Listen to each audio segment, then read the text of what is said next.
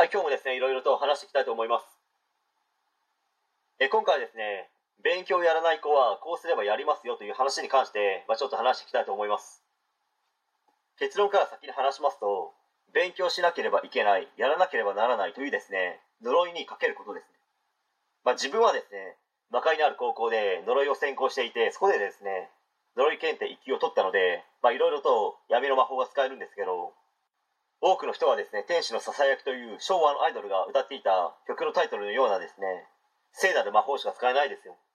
勉強ができる子に対しては天使のささやきでいいと思うんですけど、勉強をやりたくない、したくない子に対しては、地獄のつぶやきというですね、闇の魔法を使わなければやるようにはならないかと思います。まあ、それ以外のことをやっても結局続かなくてすぐに勉強しなくなるとか、やっているふりをしているとか、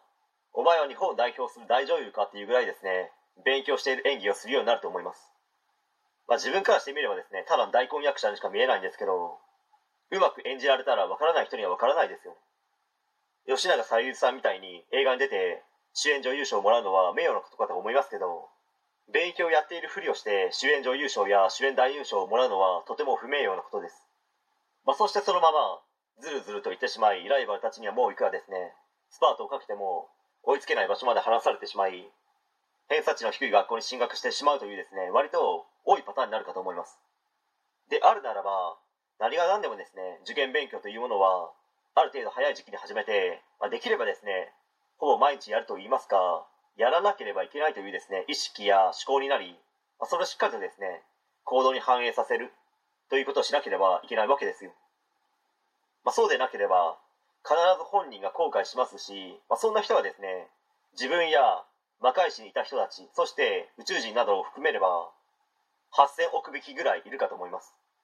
口うるさくですね、勉強しなさいというのは論外で、いろんな角度から勉強しなければこうなる、こういった方向性に進む可能性が高くなるよとか、まあ、それだけではなくて、天使のささやきの部分、勉強することによってこういった素晴らしい未来が待っているかもねとか、